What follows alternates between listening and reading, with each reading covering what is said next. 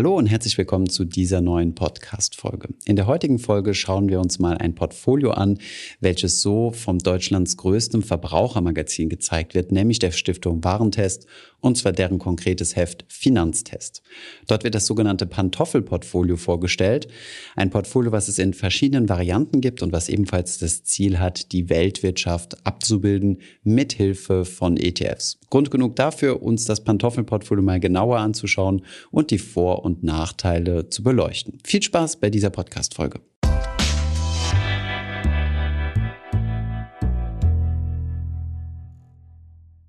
Hier in der Community gibt es ja immer viel Interesse, welche verschiedenen Portfoliomöglichkeiten es gibt, also wie man sich ein Weltportfolio oder andere Konzepte mithilfe von ETFs oder teilweise auch mithilfe von Aktien und ETFs zusammenstellen kann. In unseren wöchentlichen Streams auf Twitch und auf unserem Zweitkanal Überfluss stellen wir regelmäßig Portfolios aus der Community vor. Wer die nicht verpassen will und auch mal sehen möchte, wie andere Leute so ihre Portfolios aufbauen, der sollte auf jeden Fall mal reinschauen. Die Links findet ihr unten in der Beschreibung. Aber jetzt weiter mit dem Pantoffelportfolio. Klären wir zunächst einmal den erstaunlich klingenden Namen. Und ich finde ihn eigentlich ganz geschickt gewählt. Pantoffel soll ein bisschen symbolisieren, dass es eine ganz einfache Portfolio-Variante ist, ganz bequem, ganz unkompliziert, so wie wenn man zu Hause quasi auf der Couch sitzt und Pantoffeln anhat. Zu begrüßen finde ich es, dass ETFs und das Thema passives Investieren mittlerweile in einer sehr breiten und teilweise auch konservativ denkenden Bevölkerungsschicht angekommen ist, nämlich den Leserinnen und Leser des Finanzmagazins Finanztest. Schauen wir uns nun einmal an, wie das Pantoffelportfolio funktioniert. Anders als bei anderen Portfolios, wo üblicherweise festgeschrieben ist, wie viel Prozent in welche Anlageklasse, also Assetklasse investiert wird und wie diese noch einmal unterteilt ist,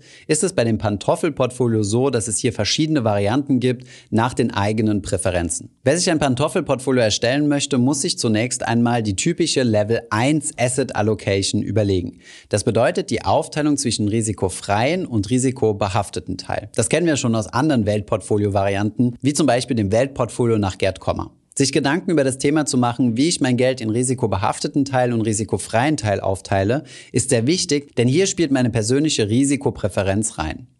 Vielleicht noch einmal kurz zusammengefasst. Der risikofreie Teil ist eine Geldanlage, die möglichst risikoarm ist. Sie ist natürlich nie zu 100 Prozent risikofrei. Hierzu zählt ein Tagesgeldkonto bei einer sicheren Bank, zum Beispiel in Deutschland, oder investiert in sichere Staatsanleihen bester Bonität. Der risikobehaftete Teil ist dafür da, Rendite zu verdienen. Dieses Geld wird dann am Aktienmarkt angelegt. Über den Teil, den risikobehafteten Teil, machen wir uns dann im zweiten Schritt Gedanken. Die Stiftung Warentest bietet drei verschiedene Kartoffelportfolio-Varianten an mit zwei Zusatzoptionen. Rein theoretisch kann man sich das Mischverhältnis zwischen risikofreiem und risikobehafteten Teil so zusammenstellen, wie man möchte und hat somit quasi unendlich viele Möglichkeiten. Aber die Stiftung Warentest begrenzt sich auf diese drei, was ich durchaus sinnvoll finde. Denn gerade wenn man die vergangenen Renditen und auch die Wertschwankungen, also das Risiko berechnen möchte, ist es einfacher, drei Varianten durchzurechnen als 100. Die konservativste Variante ist 25 Prozent in Aktien und 75 Prozent in den risikofreien Teil, also in Tagesgeld oder in sichere Staats Staatsanleihen. Die ausgewogene Variante ist 50-50, 50% Aktien, 50% Tagesgeld und die etwas aggressivere Variante 75% Aktien und 25% Tagesgeld. Die beiden Zusatzvarianten, von denen ich gesprochen hatte, sind entweder 100% nur ins Tagesgeld, also komplett gar nicht am Aktienmarkt investiert, wovon natürlich auf lange Sicht abzuraten ist, oder 100% in Aktien, also überhaupt nichts auf Tagesgeld, was sich natürlich nur Leute erlauben sollten, die eine gewisse Risikotragfähigkeit haben, idealerweise auch jung jung sind und einen langen Anlagehorizont haben. In der Vergangenheit wurde übrigens das Pantoffelportfolio der Stiftung Warentest nicht mit Tagesgeld gebaut, sondern mit sehr sicheren Staatsanleihen, also ETFs, die in Anleihen investieren von Staaten mit bester Bonität, wie zum Beispiel Deutschland, Luxemburg und so weiter. Ob man sich jetzt für einen solchen Anleihen-ETF oder das Tagesgeld entscheidet, das ist dann jedem freigestellt. In diesem Video haben wir uns mal etwas intensiver mit der Thematik beschäftigt. Wir haben euch mal hier eine kleine Tabelle erstellt, um euch mal zu zeigen, wie sich ein starker Crash an den Aktienmärkten auf euer Portfolio auswirkt, je nachdem, welche Gewichtung ihr zwischen risikofreiem und risikobehaftetem Teil gewählt habt. Wer 100% in Aktien investiert ist, wird natürlich auch 100% des Crashes mitnehmen. Also die minus 10% bis zu den minus 50%. Wer allerdings nur zur Hälfte in Aktien investiert ist, dessen gesamtes Portfolio zusammensetzend aus dem risikobehafteten und dem risikofreien Teil, wird natürlich nur halb so viel abrutschen. Dementsprechend von minus 5% bis zu minus 25%. Analog dazu muss man auch nur 25 Prozent der Schwankungen, also des Einbruches in seinem eigenen Portfolio tragen, wenn man nur 25 Prozent in den Aktienmarkt investiert ist. Diese Tabelle kann ganz hilfreich sein, um sich mal zu überlegen, wie viel potenziellen Crash man denn ertragen kann, um dann die Mischung für sich selbst festzuhalten zwischen risikofreiem und risikobehafteten Teil. Was man natürlich auch im Kopf behalten muss, und das schauen wir uns nachher an, ist natürlich, je mehr man in den Aktienteil investiert, desto höher sind natürlich auch die Renditechancen. Die Risikobereitschaft, die man bereit ist einzugehen, hält sich natürlich die Waage mit der Rendite.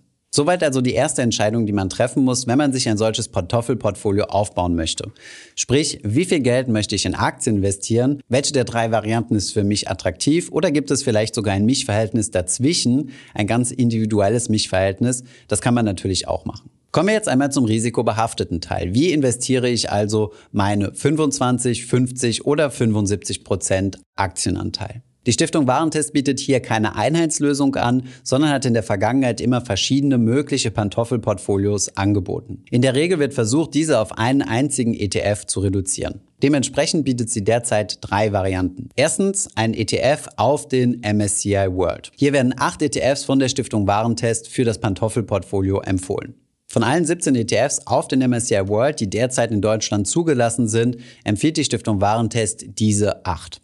Diese ETFs sind von den Anbietern Amundi, Luxor, iShares, Invesco, HSBC, UBS und X-Trackers. Eine zweite Variante, den Aktienteil des Pantoffelportfolios abzubilden, ist über den MSCI ACWI Index, den All Countries World Index. Dieser beinhaltet zusätzlich zu den Industrieländern, die auch im MSCI World enthalten sind, noch Schwellenländeraktien. Hier werden ebenfalls fünf ETFs genannt. Wir verlinken sie euch der Vollständigkeit halber unten in der Beschreibung. Die dritte Variante, die vorgeschlagen wird, ist statt dem All Countries World Index den FTSE All World zu nehmen, den FTSE All World. Und dieser Index wird derzeit in Deutschland nur von Vanguard als ETF angeboten. Es gibt also zwei ETFs, in die man investieren kann, von Vanguard, die den FTSE All World abbilden, einmal als tesorierende und einmal als ausschüttende Variante. Welcher Index hier die bessere Wahl ist, also ACWI, MSCI World oder FTSE All World, damit haben wir uns in diesem Video schon mal etwas detaillierter beschäftigt. Ihr seht also, dass es hier kein festgeschriebenes Konzept gibt, sondern dass es eher so ein Rahmenkonzept ist, was einem helfen soll, Schritt für Schritt zum eigenen ETF-Portfolio zu kommen und das möglichst bequem und komfortabel. Die Lösung, die wir üblicherweise vorschlagen, um ein Weltportfolio abzubilden, ist ja 70 Prozent in den MSCI World und 30 Prozent in den MSCI Emerging Markets. Das hat den Vorteil gegenüber dem ACWI und dem FTSE All World, dass hier die Schwellenländer leicht übergewichtet sind und somit dem weltweiten Bruttoinlandsprodukt deutlich näher kommt als in diesen beiden Indizes. Auf der anderen Seite handelt es sich beim Kartoffelportfolio um ein extrem einfach zu realisierendes Portfolio. Von daher ist diese eine ETF-Lösung für alle diejenigen zu begrüßen, die keine Lust haben, mehr als einen einzigen ETF im Depot zu haben. An verschiedenen anderen Stellen wurden übrigens auch andere Lösungen vorgeschlagen, um das Pantoffelportfolio abzubilden. Allen voran zum Beispiel auch eine nachhaltige Lösung, die auf den MSCI World SRI setzt, Social Responsible Investing. Es handelt sich hierbei um einen Index, der ethische und nachhaltige Aspekte mit berücksichtigt und somit in sehr viele Unternehmen nicht investiert. Das ist eine gute Lösung für all diejenigen, die sich dazu entscheiden, ein nachhaltiges Portfolio bauen zu wollen. Welche verschiedenen ETFs es gibt, mit denen man nachhaltig investieren kann oder wie man diese per Sparplan oder Einmalanlage bei einem Broker bespart oder in diese investiert, dazu haben wir schon mal Videos produziert, die findest du unten in der Beschreibung.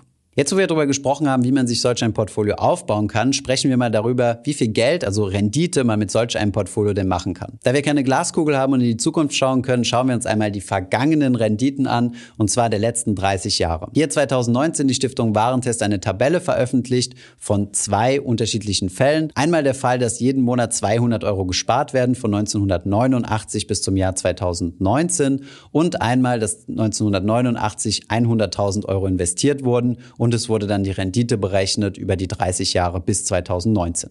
Fangen wir mit dem defensivsten der Pantoffelportfolios an, welches 25% in Aktien investiert ist und 75% in Tagesgeld. Dieses hat über den Sparplan 3,5% pro Jahr an Rendite erwirtschaftet und bei der Einmalanlage von 100.000 Euro 4,4% pro Jahr über den gesamten Zeitraum. Interessant zu sehen ist hier auch immer der Maximum Drawdown, also der höchste Verlust in einem Jahr. Dieser liegt beim Sparplan bei minus 9% und bei der Einmalanlage bei minus 8%. Schauen wir uns jetzt die ausgewogene Variante an, die 50-50-Variante. Diese hat 5% Rendite beim Sparplan gemacht und 5,3% bei der Einmalanlage. Der maximale Jahresverlust lag bei minus 18% beim Sparplan und minus 19% in einem einzigen Jahr bei der Einmalanlage. Schauen wir uns das offensive Portfolio an mit 75 Prozent in Aktien. Dort lag die Jahresrendite bei 5,9%, Prozent beim Sparplan und bei 5,8 Prozent bei der Einmalanlage. Der maximale Verlust in einem Jahr lag beim Sparplan bei minus 29 Prozent und bei minus 30 Prozent bei der Einmalanlage. Die ganz mutigen, die 30 Jahre lang 100 Prozent Aktienquote gefahren sind, die wären auf stolze 6,6 Prozent Rendite pro Jahr gekommen,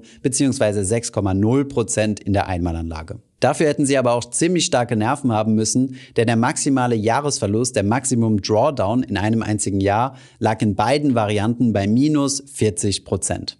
Vergleicht man jetzt einmal das offensive Portfolio mit einer hundertprozentigen Aktienquote, kann man feststellen, dass man das Risiko schon deutlich gesenkt hat, nämlich der Maximum Drawdown war nicht 40 Prozent in der Spitze, sondern 29 beziehungsweise 30 Prozent. Der Renditeunterschied, also das, was man an Rendite weniger gemacht hat, dass man etwas konservativer anlegt, liegt beim Sparplan bei 0,7 und bei der Einmalanlage gerade mal bei 0,2 Prozent. Es lohnt sich also, sich Gedanken darüber zu machen, wie man tatsächlich seine Aufteilung zwischen risikofreien und risikobehafteten Teil machen will.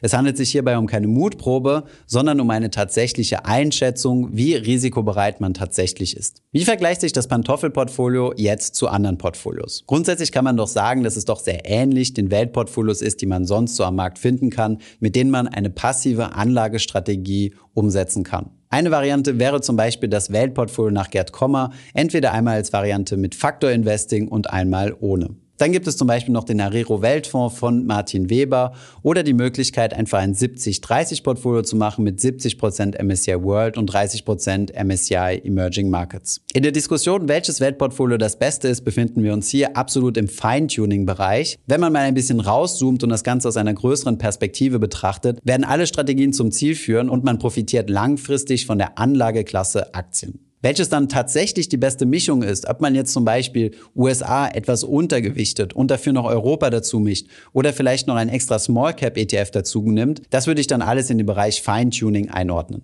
Was besonders auffällig und meiner Meinung nach sehr gut bei der Stiftung Warentest gelöst ist, ist diese klare Auftrennung zwischen risikobehaftetem und risikofreien Teil und dass man potenzielle Investoren tatsächlich sehr intensiv dazu bemüht, sich Gedanken darüber zu machen, wie denn das persönliche Mischverhältnis sein soll. Wenn wir zum Beispiel von einem typischen 70-30-Portfolio sprechen, ist das üblicherweise immer nur der risikobehaftete Teil.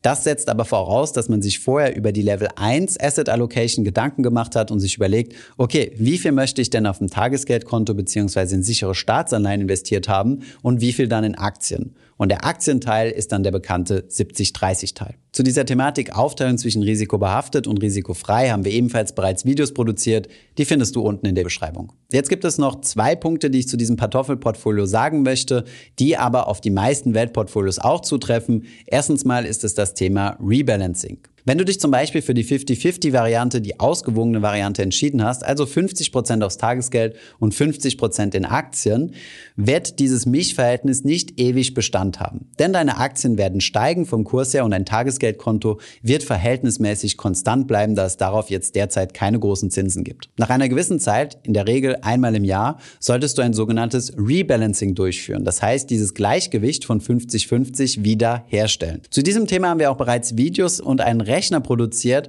mit dem du ganz einfach herausfinden kannst, wie viel du von einer Anlageklasse in die andere umschichten musst.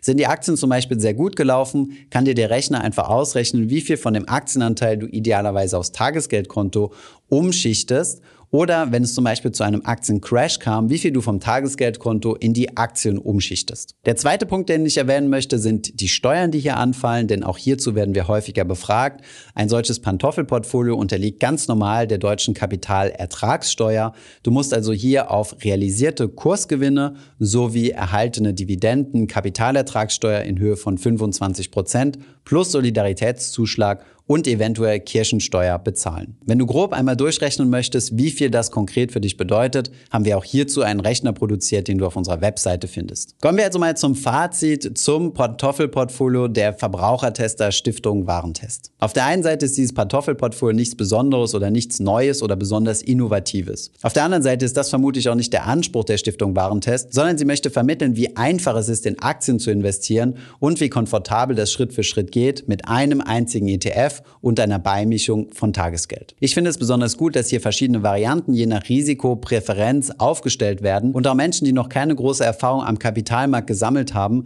gezeigt wird, wie sie auch mit einem kleinen Aktienteil bereits erhöhte Renditen erreichen können, als wenn sie das Geld irgendwie auf dem Tagesgeldkonto, Sparbuch oder auf dem Festgeldkonto vergammeln lassen würden. Mein persönlicher Favorit beim risikobehafteten Teil des Pantoffelportfolios ist der FTSE All World, denn hier hat man eine extrem kostengünstige Variante, kann sich entscheiden, ob man die ausschüttende oder die thesaurierende Variante nimmt und hat den Vorteil, dass man extrem breit diversifiziert ist. Wer etwas mehr Feintuning betreiben möchte, kann sich die Aufteilung zwischen Schwellenländer und Industrieländer selbst zusammensetzen und sich dann über weiterführende Dinge Gedanken machen, wie zum Beispiel nochmal ein extra Teil Europa hinzuzumischen oder Small Caps. Das ist aber wie gesagt optional für Menschen, die sich weiter mit der Thematik beschäftigen wollen. Für Einsteiger ist ein solches Pantoffelportfolio sehr gut geeignet. Ich hoffe, diese Podcast-Folge hat dir gefallen. Wenn ja, dann zöger doch nicht in deinem Umfeld über diesen Podcast zu sprechen, bei Freunden und Bekannten. Ich denke, es gibt auch in deinem Umfeld viele Menschen, die sich für das Thema finanzielle Bildung interessieren oder interessieren sollten. Wenn du auf iTunes bist, würden wir uns auch freuen, wenn du uns eine positive Bewertung dalässt. Das hilft uns, den Podcast noch einfacher auffindbar zu machen. Alle wichtigen Links und Verweise findest du wie immer in den Show Notes zu diesem Podcast. Vielen Dank fürs Zuhören und bis zum nächsten Mal.